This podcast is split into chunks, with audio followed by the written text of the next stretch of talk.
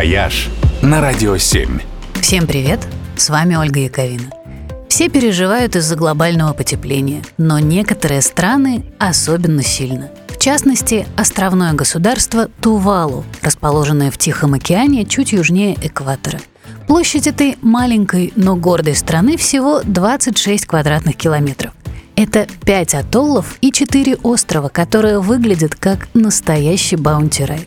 Но ученые опасаются, что из-за повышения уровня мирового океана рай этот может исчезнуть уже к концу нынешнего столетия. И местное правительство решило сделать Тувалу первым в мире облачным государством. То есть создать точную цифровую копию страны в метавселенной, чтобы сохранить национальное наследие и чтобы потомки нынешних тувалинцев, если их родина все-таки исчезнет с лица Земли, могли побывать в родном государстве, хотя бы виртуально. Нынешние технологии уже вполне это позволяют.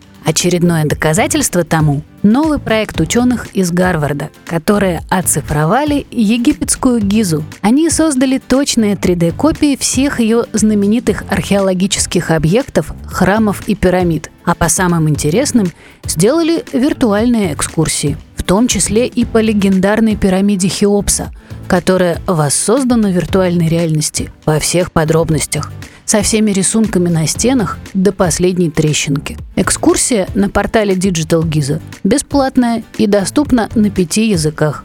Вообще, такие проекты здорово прокачались за время пандемии, и сегодня можно, не вставая с дивана, увидеть чуть ли не все мировые музеи и достопримечательности. Но если у них, как у Тувалу, появятся цифровые клоны, это будет мета-круто. Хотя я лично все равно предпочитаю всем виртуальным путешествиям реальные. «Вояж» только на Радио 7.